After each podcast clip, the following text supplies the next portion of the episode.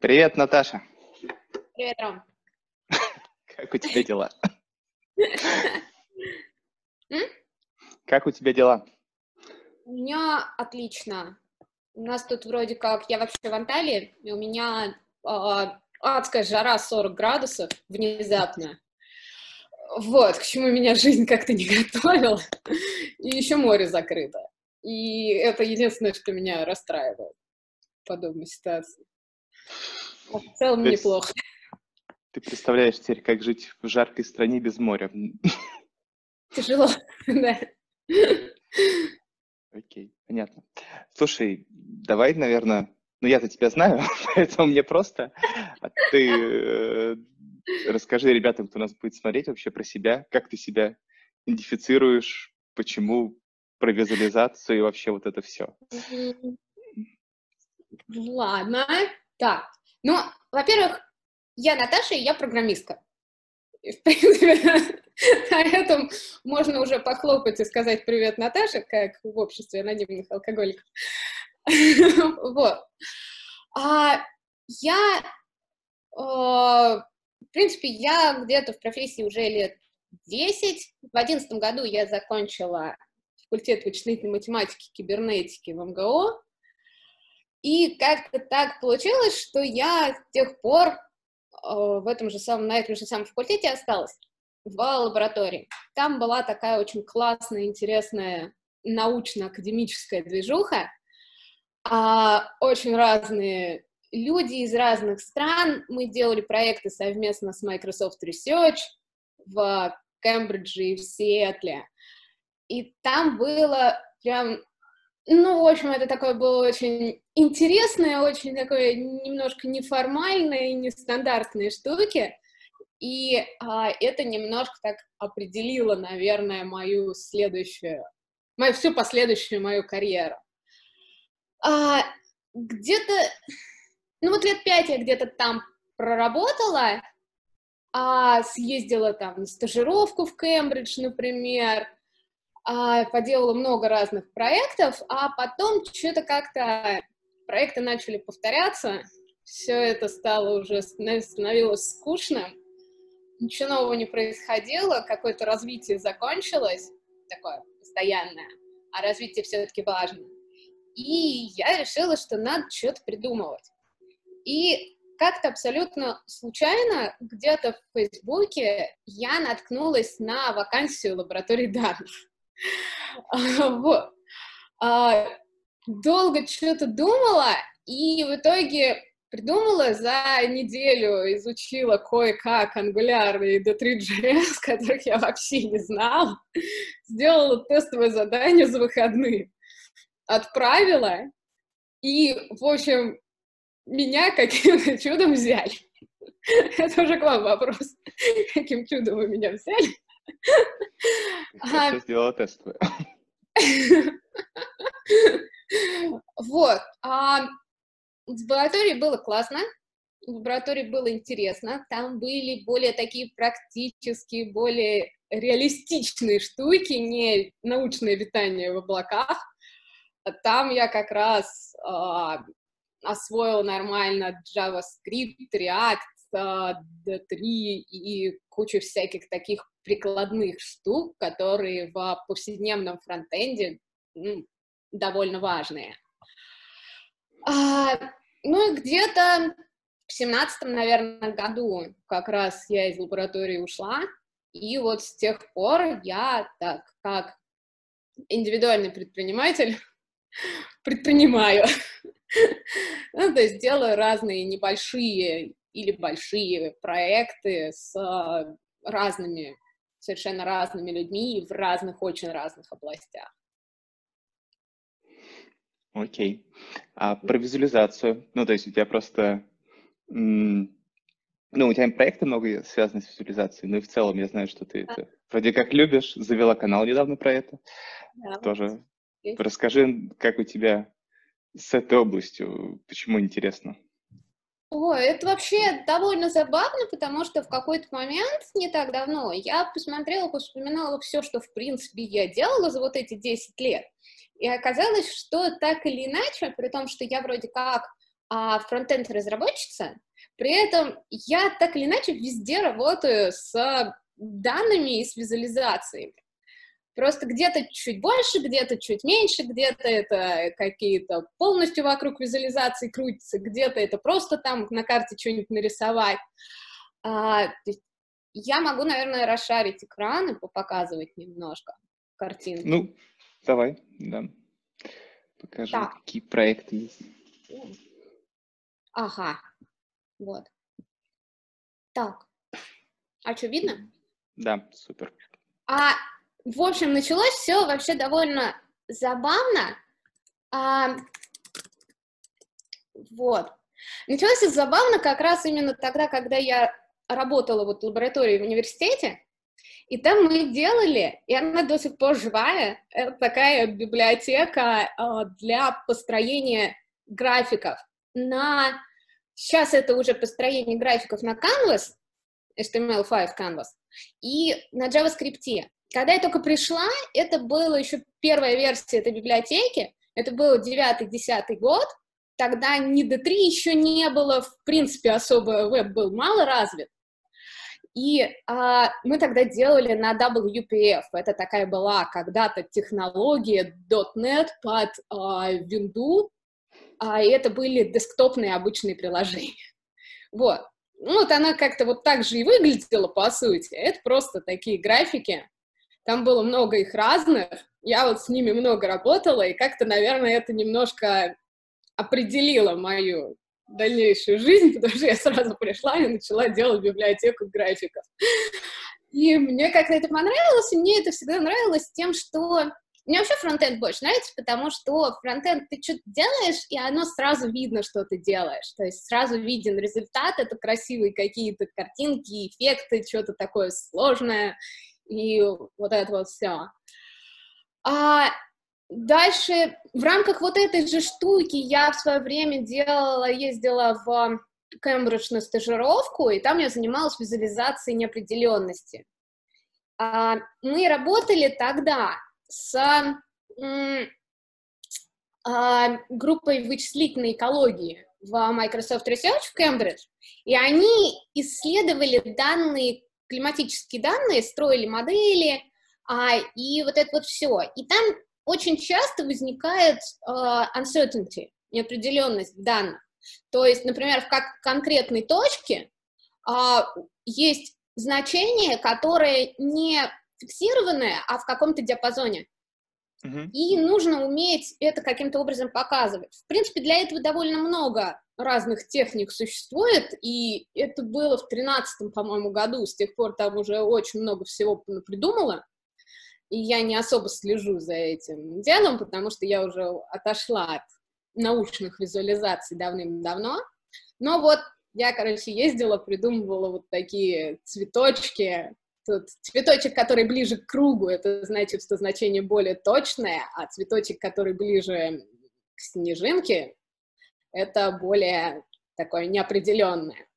Обалдеть. Вот, да, был дело. А еще были классные штуки, вот, а, Хронозум, например, и здесь, на самом деле, мне больше всего жалко вот за этот проект, а, потому что, ну, как бы Microsoft — это такая большая корпорация, как Google, например. Ну, то есть и есть, например, такая штука, как а, Google Graveyard, это Google Cemetery. Это кладбище всех проектов, закрытых Гуглом. Потому что компания огромная, они делают огроменное количество всего, каждый год запускают безумное количество новых штук, а потом они не окупаются и закрываются благополучно. И вот Microsoft, в принципе, точно так же себя ведет. Они что-то запускают, на что-то деньги выделяют, особенно из каких-то научных исследований. Научные исследования часто деньги не приносят, это скорее такой а, престиж компании больше. То есть Microsoft, как такая крутая, как большая корпорация, может себе позволить спонсировать науку без каких-то там отдач для себя. А, ну, вот Канажом был один из таких же проектов, его не закрыли, но финансирование прикрыли. Поэтому он просто сейчас существует, но никто, по-моему, ничего не делает. Это был проект совместный с Беркли University про большую историю. Здесь вот такой вот канвас, на котором нарисована вся история человечества, ну, вообще вся история, в принципе, мира, начиная от Большого Взрыва, э, где-то вот здесь, вот, The Big Bang, и до современности. Вот, например, если зумиться к uh, Humanity, я не знаю, насколько там зум запишет красивый скролл, но, в общем, можно посмотреть. можно было. Я руками зумил, я устал зумить. А, нет, тут есть кнопочки. Ага, вот, вообще это был мой такой один из моих любимых проектов, он очень интересный, он очень необычный, мне кажется, что его можно было из него сделать что-то очень классное и достаточно известное, а не просто положить его на полочку и забыть про него. То есть про это вот мне прям ну, жалко, я бы сказала. Ну, да, правильно, правильно понимаю, это интерактивная Википедия по истории, по сути. При этом по она еще да. такая визуально оформленная, в том плане, что можно на разные этапы и эры проваливаться, да. смотреть. Да, идея была примерно такая. Идея была для, по-моему, для, для обучения что-то использовать, э, сделать какую-то такую интерактивную штуку, которой можно было бы создавать свои вот эти вот борды. Эти. Mm-hmm.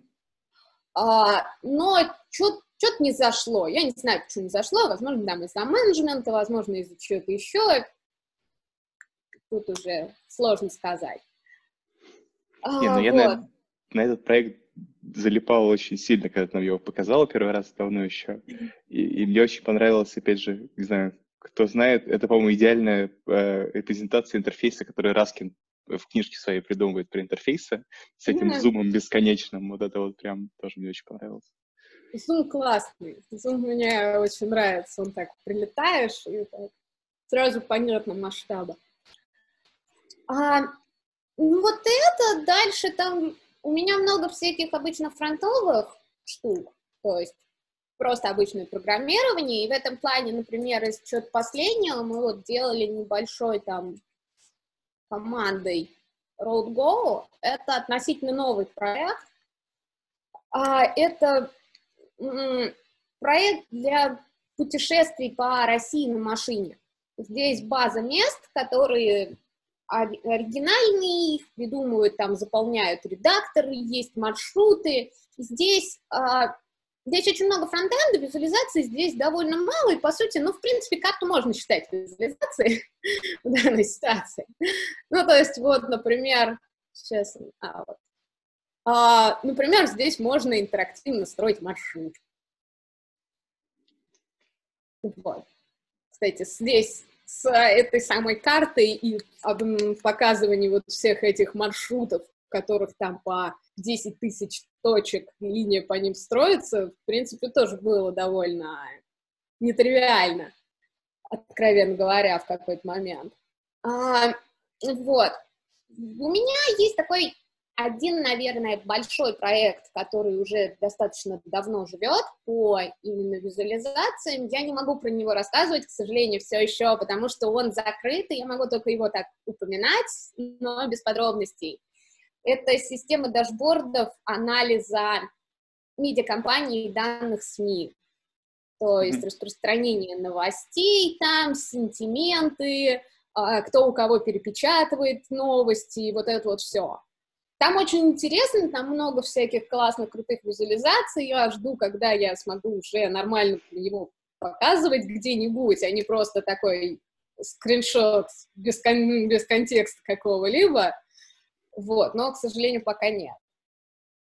А, в принципе, я могу сказать, что с точки зрения визуализации мне вообще, в принципе, нравится больше что-то такое более сложное. То есть я как бы как разработчица, мне не особо интересно там, взять карту и раскрасить ее в 10 цветов, потому что в этом это может быть интересно с точки зрения данных поизучать, но это не интересно с точки зрения сделать.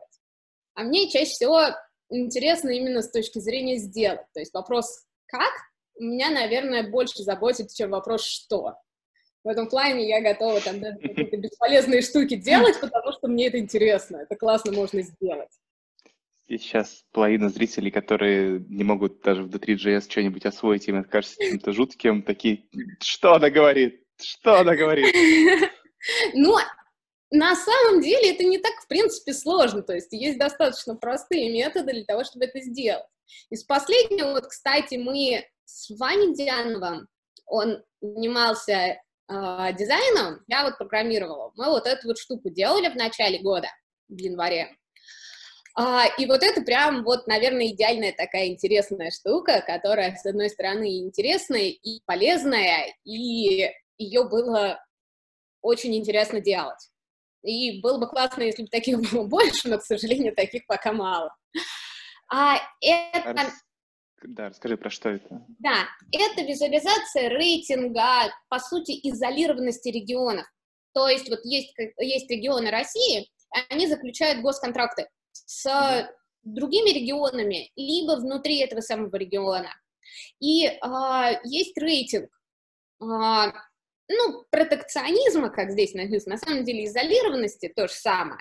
А, то есть какая доля внутренних контрактов приходится у этого региона, приходится на, на него же самого. Mm-hmm. То есть, вот, например, в Москве в 2019 году э, можно посмотреть табличку, например, mm-hmm. что почти там 60% контрактов Москва заключала с Москвой же. Это по сумме, да? Да.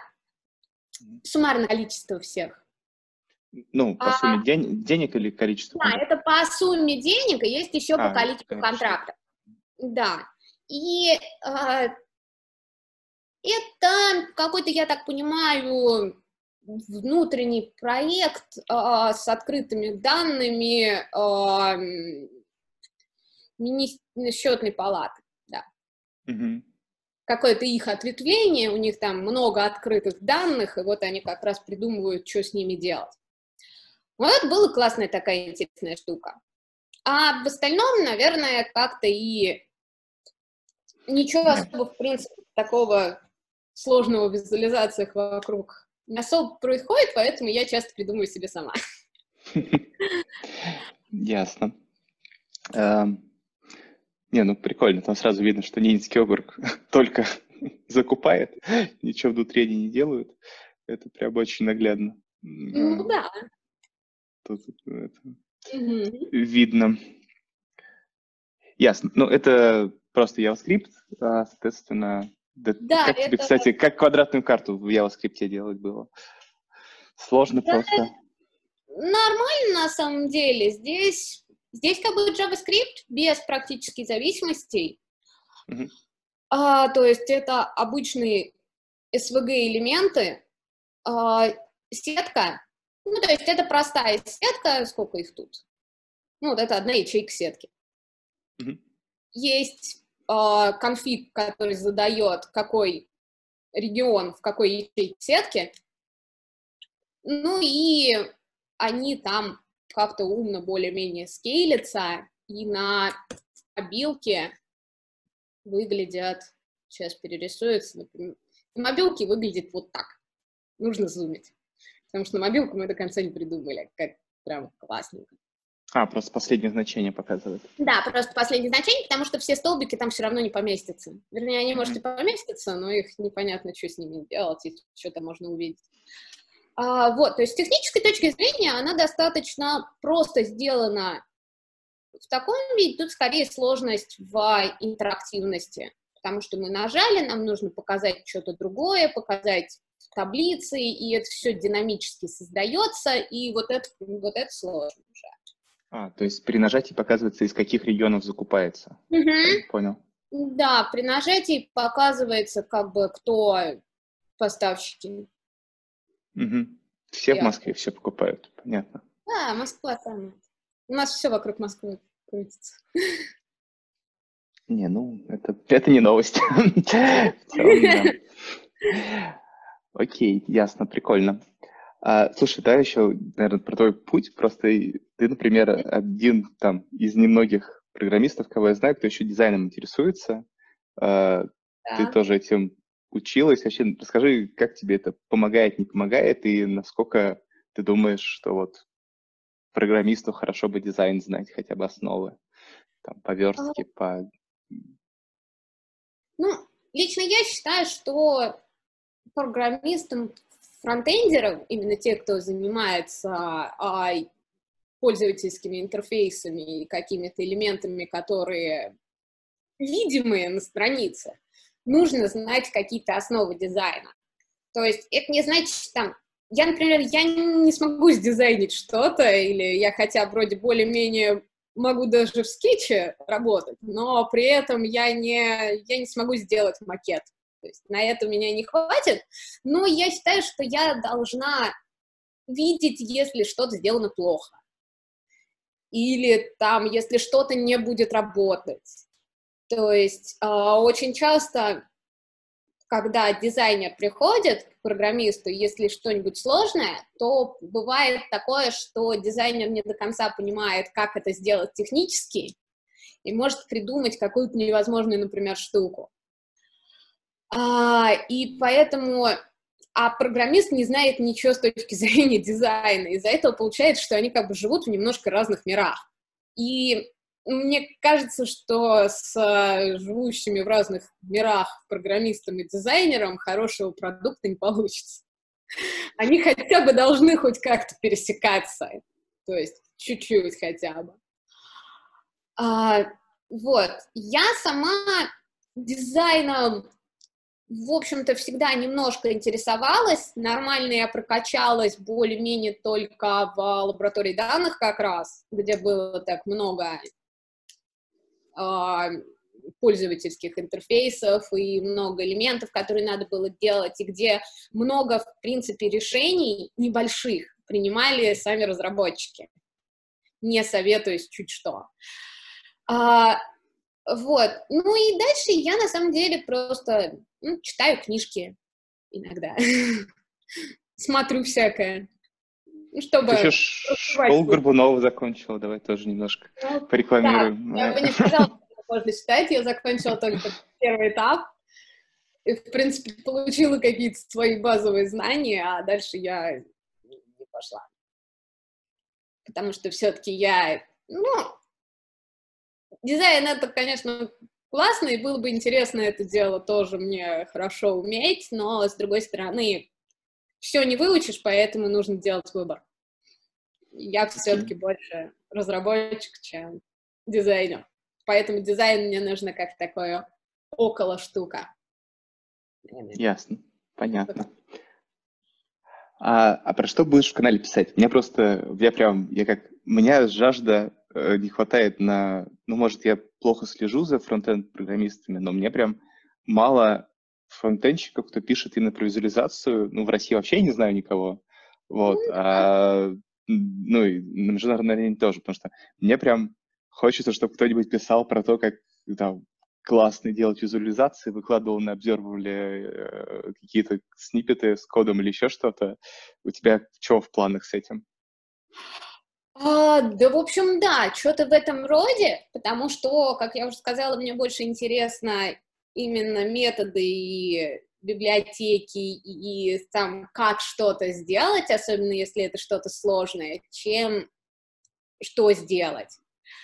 А, поэтому вот недавно я тут увлеклась последние несколько недель, делала, исследовала движки и библиотеки для рисования на канвасе. Mm-hmm. А, вот, и вот это тоже было интересно, то есть я, наверное, в эту сторону немножко пойду, потому что ну, то есть при всей любви к D3.js э, и SVG, а, все-таки Canvas на самом деле предоставляет гораздо больше возможностей по классному, красивому и быстрому рисованию большого количества всего. То есть мне всегда нравится Canvas. Давай как раз обсудим тогда, прям плавно mm. перейдем к части про... Я хотел свое программирование тебя поспрашивать, потому что, ну, а, я думаю, что наше дата сообщество если кто-то руками трогал всю эту историю, то, наверное, меньше процент. Давай тогда просто еще немножко издалека расскажем э, вообще, ну, что такое визуализация в вебе, потому что, мне кажется, у многих есть misconception вообще, что это. И да, вот про, ну, про систему отрисовки, как отрисовывается. Можешь немножко рассказать, пожалуйста? Ну, а, даже не знаю, с чего бы начать, но как бы в принципе визуализация ну, вообще можно сказать, что визуализация — это любое отображение данных. То есть технически таблицу тоже можно назвать визуализацией, откровенно говоря. То есть так или иначе, я бы сказала, что любое отображение данных в любом каком-то виде — это, в общем-то, уже визуализация. А специфика веба просто, а, особенно современная специфика веба, в том, что сейчас очень-очень много устройств, очень-очень много браузеров, и а, какие-нибудь простые штуки, картинки, ну, то есть, и в этом, на самом деле, различие между, там, инфографикой, которая просто какая-то картинка часто, то есть ее можно сделать как картинку, и она всегда будет нормальной картинкой, и такой динамической визуализации интерактивной, которую сложно сделать. И челлендж основной, мне кажется, с визуализациями в вебе в том, что они должны хорошо, классно работать на очень большом количестве устройств.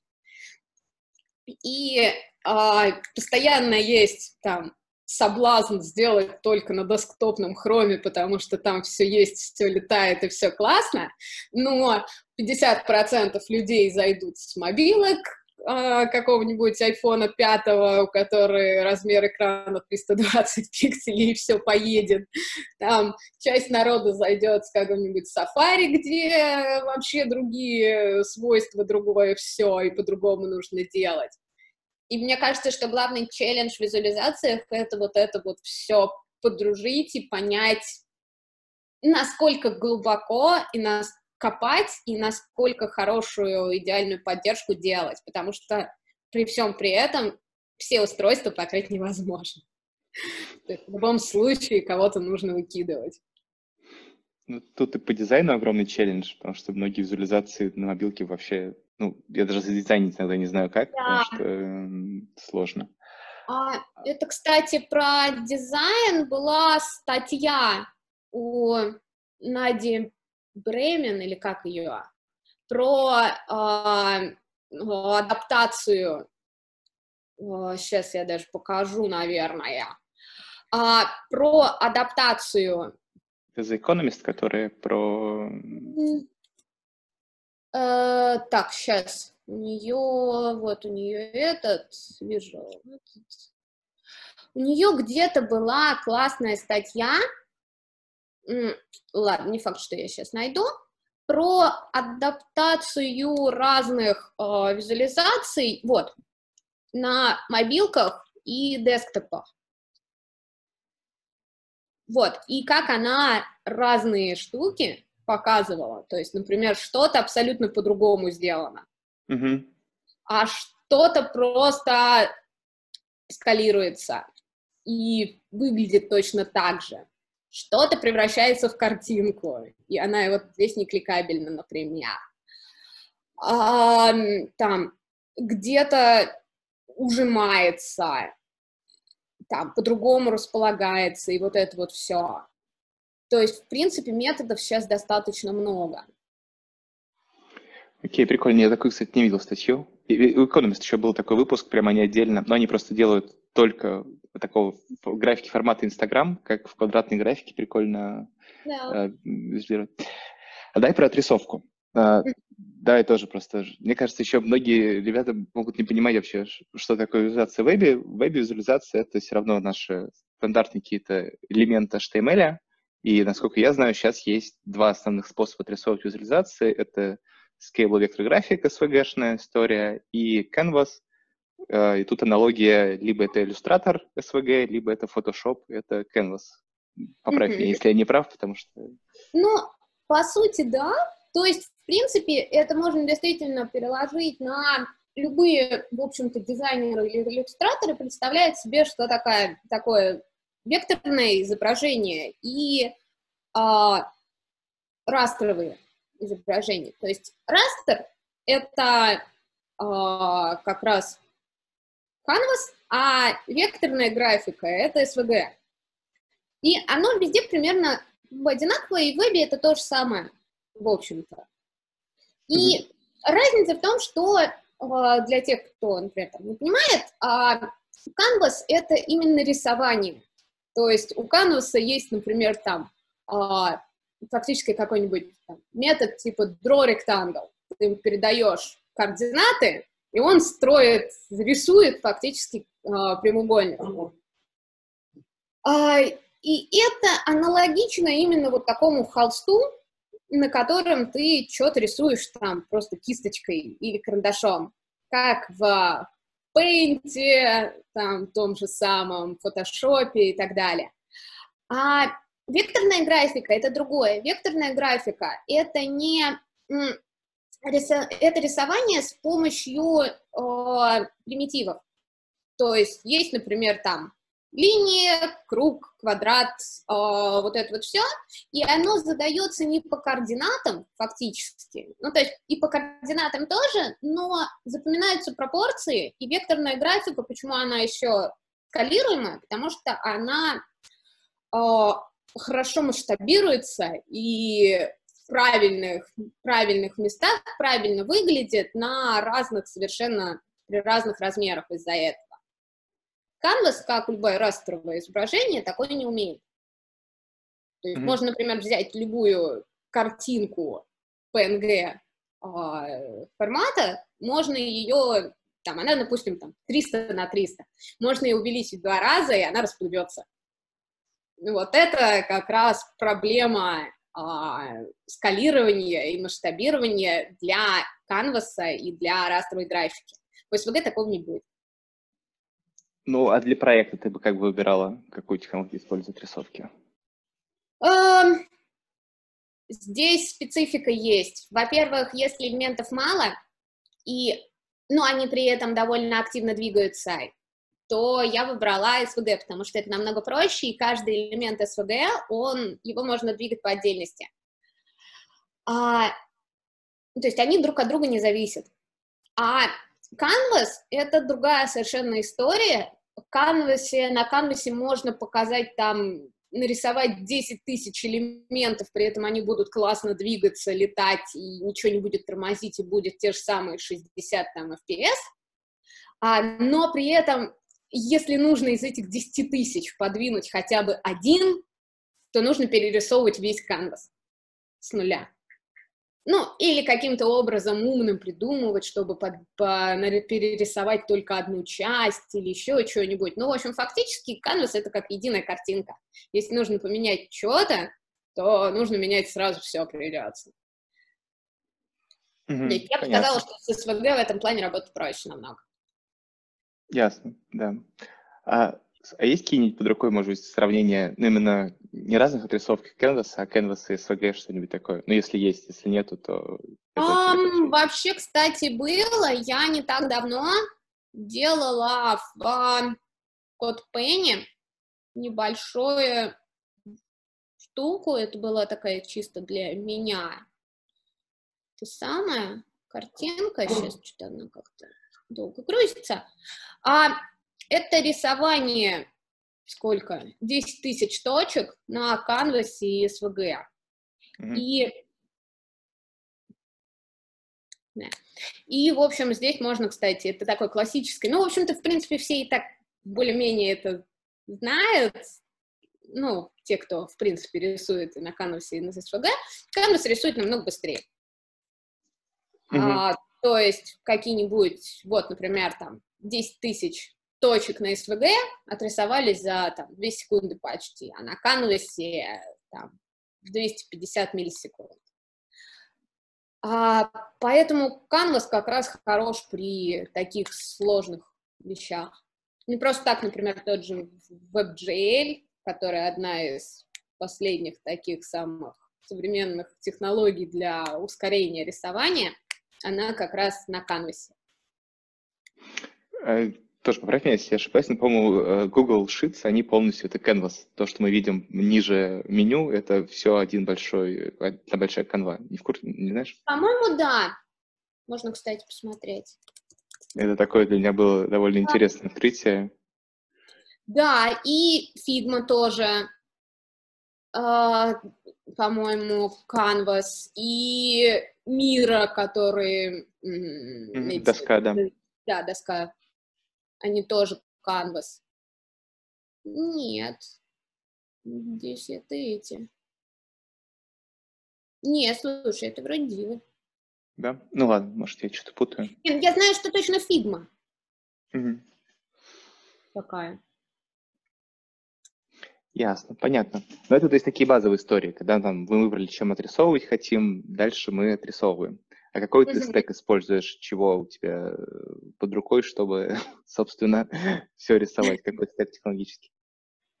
Um, вообще это сильно зависит от сложности и масштабов проекта, потому что я последнее время больше приверженница подхода, что чем меньше зависимости будет в проекте, тем лучше. Поэтому если что-то... только хардкор, да? Да, поэтому если что-то можно сделать на чистом JavaScript без библиотек, то это прям классно. Я это люблю. А, я люблю D3.js, но я в этом плане не люблю D3.js как библиотеку для рисования. То есть, в принципе, это довольно известная такая штука, что очень много кто а, мисинтерпретирует это дело и воспринимает D3.js как библиотеку для рисования. Но на самом деле, если смотреть, uh, у Амелии Ватербергер, по-моему, в блоге была статья про погружение в D3, и там были м, как раз картинки, uh, там была картинка, из чего состоит D3. И там, в принципе, понятно, что, например, самая большая часть D3, больше всех остальных, это работа с геоданными, которая к рисованию вообще не имеет ничего, никакого отношения. Не, ну это по количеству строк кода. ну, ну, нет, по количеству методов скорее. Окей. По количеству... Ну, просто самая сложная Какой? часть рисования. Ну, вот. А, и сами непосредственно рисование и добавление элементов а, и а, что-то такое, их довольно, ну, не так, чтобы очень много.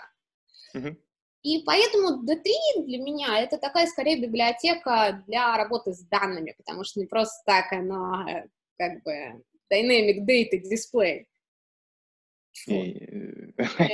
Data-driven documents. Да. Нет, это у меня сейчас в голове просто что-то не то а, Да. А, вот. А, потому что это как бы для именно библиотека для работы с данными, и самые классные части, которые там есть, это, э, например, какие-нибудь сложные визуализации типа форс графа, который силами, или тримапа, или чего-то такого, потому что это можно сделать самостоятельно, но это, блин, очень сложно на самом деле. Ну, Все эти вычисления.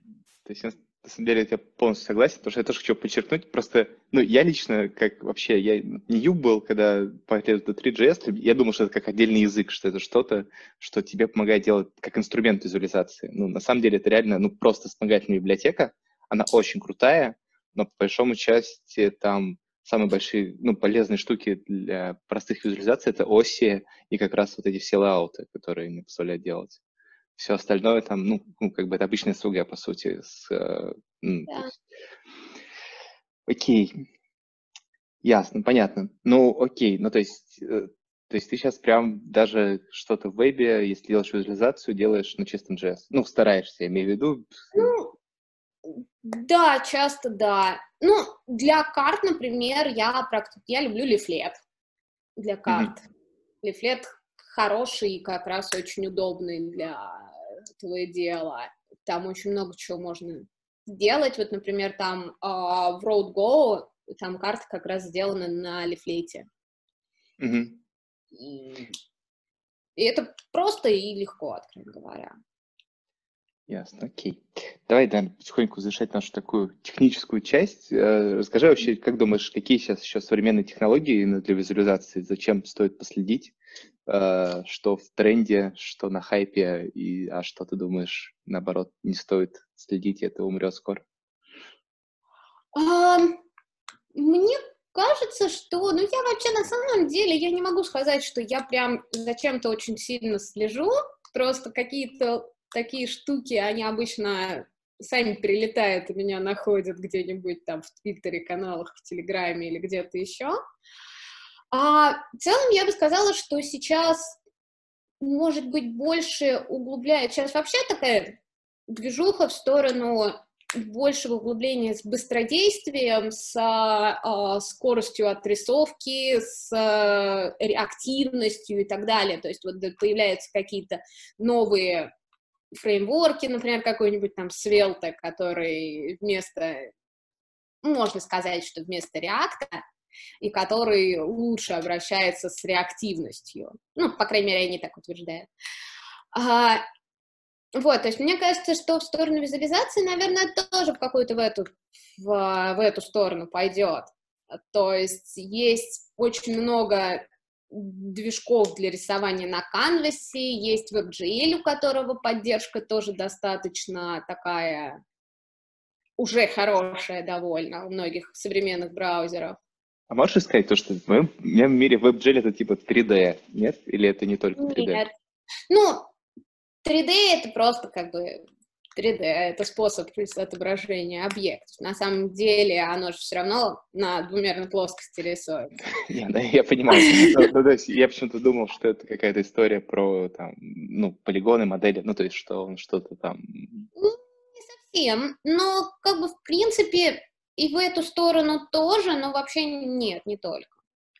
То есть это просто ускорение, которое я не настолько прям хорошо погружена в WebGL, но, насколько я понимаю, это просто ускорение, которое достигается с помощью задействования видеокарты. А, окей. То есть это ну, не используется не процессорной мощности, а мощность mm-hmm. графической карты. Да. Ясно. Понятно. Окей, хорошо. Тогда расскажи, ты чем следишь? Ну, то есть, что у тебя там, я не знаю, в чем ты просматриваешь новости, э, про что новости, ну, про визуализацию я имею в виду. Вот, Понятно. Да. Um, как что порекомендуешь я... почитать? Mm-hmm. Uh, я вообще, ну, как бы я не настолько прям, чтобы очень сильно много слежу. Я подписана на несколько там каналов в uh, Телеграме. Uh, я слежу за несколькими людьми а, там США, например, Ширли Ву есть, который не очень mm-hmm. красивый, ты, наверное, знаешь ее. У нее очень красивые, классненькие такие красивенькие визуализации. А, я слежу за Нью-Йорк Таймс, там Вашингтон Пост, вот эти все ребята. Mm-hmm. А, я да и, в принципе, наверное, все. Я бы хотела как-то начинать чуть больше следить. Ну, не знаю, Reddit почитываю. Data is beautiful. А, да и, в общем, наверное, все. Хотелось бы чуть больше, но часто не хватает на это, если честно, силы времени на что-то большее, чем какая-то ограниченная часть. Окей, ясно. А, хорошо, тем, кто вот загорится делать визуализации с помощью веб-технологий, а, чего бы порекомендовала? Какие шаги предпринимать? И ну, только не говори, что идти на ВМК МГУ, пожалуйста. Нет, мне кажется, это слишком. Это не про это. Вообще не про это. Куда бы порекомендовала копать тем, кому нравится Vostok, D3JS и вот это все, и все думают, что это та магия, которую надо быстрее бежать туда чтобы оно перестало быть магией, откровенно говоря, потому что там никакой магии там внутри нету, если честно. А, можно зайти просто с обычного JavaScript, есть такой беспроигрышный способ, есть учебник uh, Learn JavaScript.ru, который, mm-hmm. по сути, самый известный, мне кажется, сайт по JavaScript, и мне кажется, что если его хорошо прочитать, например, такой основательный, осознанно, то можно вполне неплохо научиться кодить на JavaScript. Ну, я его учил. Ну, синтаксис, да, синтаксис с него, конечно, идет хорошо.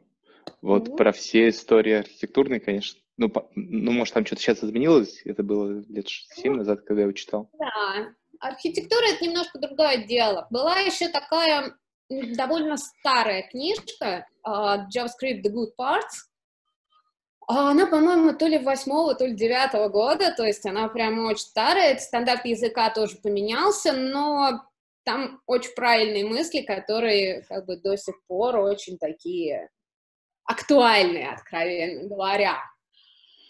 А про устройство больше кода, ну, то есть не про синтаксис, потому что синтаксис, что, синтаксис, в принципе, хоть как-то но меняется. А вот всякое там устройство кода, какие-то основные принципы, они, в общем-то, не меняются особенно. Ох, объекты как функции, функции как объекты. Все, после этого, мне кажется, там... В общем, ладно, JavaScript у меня вызывает смешанные ну, чувства. я бы сказала, что своеобразный язык для новичка, хотя он вроде как простой, но он слишком позволяет огроменное количество всего сделать как угодно, как попало, все переписать, там 10 разных типов одной переменной там, переприсвоить, и это все скушает. И мне кажется, это проблема для новичков, потому что это запутывает и учит, мне кажется, может научить неправильным подходом, и дальше все уже просто полностью перепутать. Я такой, я такой. Я, я в итоге умею говнокодить на Джейсе, но это очень страшно. Просто потому, что он это позволяет. Да, он ну... позволяет Есть такое. Окей. Ладненько. Так, ну, наверное, у меня блиц к тебе. Как ты? О. Есть еще что-то? Ну, давай. Давай. Хорошо. А, Топ-3 даты визуализатора, которые сейчас в мире самые, ты думаешь, классные и самый контент генерят кодный? А, я бы сказала, что вот та же Ширлево mm-hmm. мне нравится. Мне нравится, а, вот я ее показывала, Нади Бремен. Mm-hmm. Выжил Цинамон. Выжил... Да. Ну... да, да, я все время не помню, как ее правильно имя, фамилию произносить. А, и есть еще не программистка, но э, дизайнер, э, итальянка э, Филиппа какая-то там, мне, как всегда, у меня проблемы с, с запоминанием имен, фамилия, откровенно говоря, но у нее прям вау, классные визуализации с вау, классными метафорами и очень-очень красиво. Окей. Хорошо, спасибо. А, постараемся, ну, вставки не обещаю, ссылочки, наверное, соберем потом. А, э, три навыка программиста, которые самые главные для программиста. Не усложнять. А, не, не упрощать. Ты немножко усложняешь, мне кажется. Может быть. А, если на таком более-менее среднем уровне, то я бы сказала не усложнять, потому что люди вообще склонны очень сильно усложнять, когда они понимают, что они вот умеют и могут, я могу, я это, я сейчас сделаю классно, а в итоге получается очень большой монстр. А второе, писать поддерживаемый код и вообще писать код, понимая, что э, к нему потом кто-нибудь вернется, и, может быть, это будешь даже ты, и, и поэтому нужно постараться сделать хорошо. А, и думать о задаче, а не о процессе. Окей, okay, хорошо. Uh, Stock Overflow или документация? Хочется сказать документация, потому что правильно будет документация, но, пожалуйста, такое слово более полезное в этом плане штук в повседневной жизни. Окей. Писать документацию или писать код? Код. Нет. А, пробелы или табы? Знаешь, у меня настроено так, что я делаю табы, и они превращаются в пробелы. Лучше из двух ну, миров. Ну да, ну в общем пробелы. В моем мире когда пробелы. Окей. А, React или Vue? Ну, я ответ знаю, скорее всего, недавно поднимался, но... Ну, вообще React. Как Такая задержка Vue все-таки. А, ну, потому что чисто так интуитивно мне кажется, что Vue прикольнее и поинтереснее, но я все время пишу как-то на React и не, не щупала Vue настолько, чтобы прям можно было сравнить. Поэтому, наверное, пока React. Окей. Юнит-тесты или авось? Ну, только больной вопрос. А, я бы сказала, что ближе к авось, но, в принципе, юнит-тесты на важный код, который больше на бэкэнде. Ну, то есть фронтенд с тестами это... Он будет меняться 10 раз, и потом ты делаешь двойную работу, переписывая тесты каждый раз. Ага, бэкэндеры говорят то же самое. Так, ну ладно. Пул или пуш? Пул. Флексбокс или грид? Флексбокс. Окей.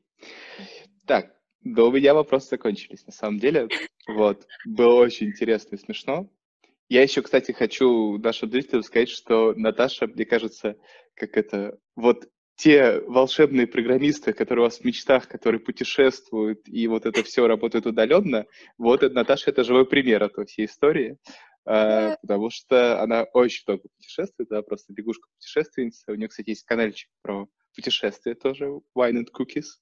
Э, так что старенький да удаленький. Вот, но в целом это вот как раз учитесь вот этом смысле, как можно любить, мне кажется, свою работу, потому что, ну, мне со стороны кажется, Наташа это очень любит, и при этом реально путешествовать и вот это все, потому что для меня это какие-то мифические люди, но, оказывается, они существуют, и при этом вполне себе успешно. Вот. Ну, Наташа, спасибо большое. Я не знаю, если есть еще что-то сказать в конце, хочется сказать, говори. Если да. нет, то мы будем разбегаться. Не знаю, в общем-то, спасибо тебе, что позвал. Было интересно поболтать. Круто. Ладненько. Все, был рад тебя очень слышать. Тогда на связи. Да, я тоже. Давай, пока.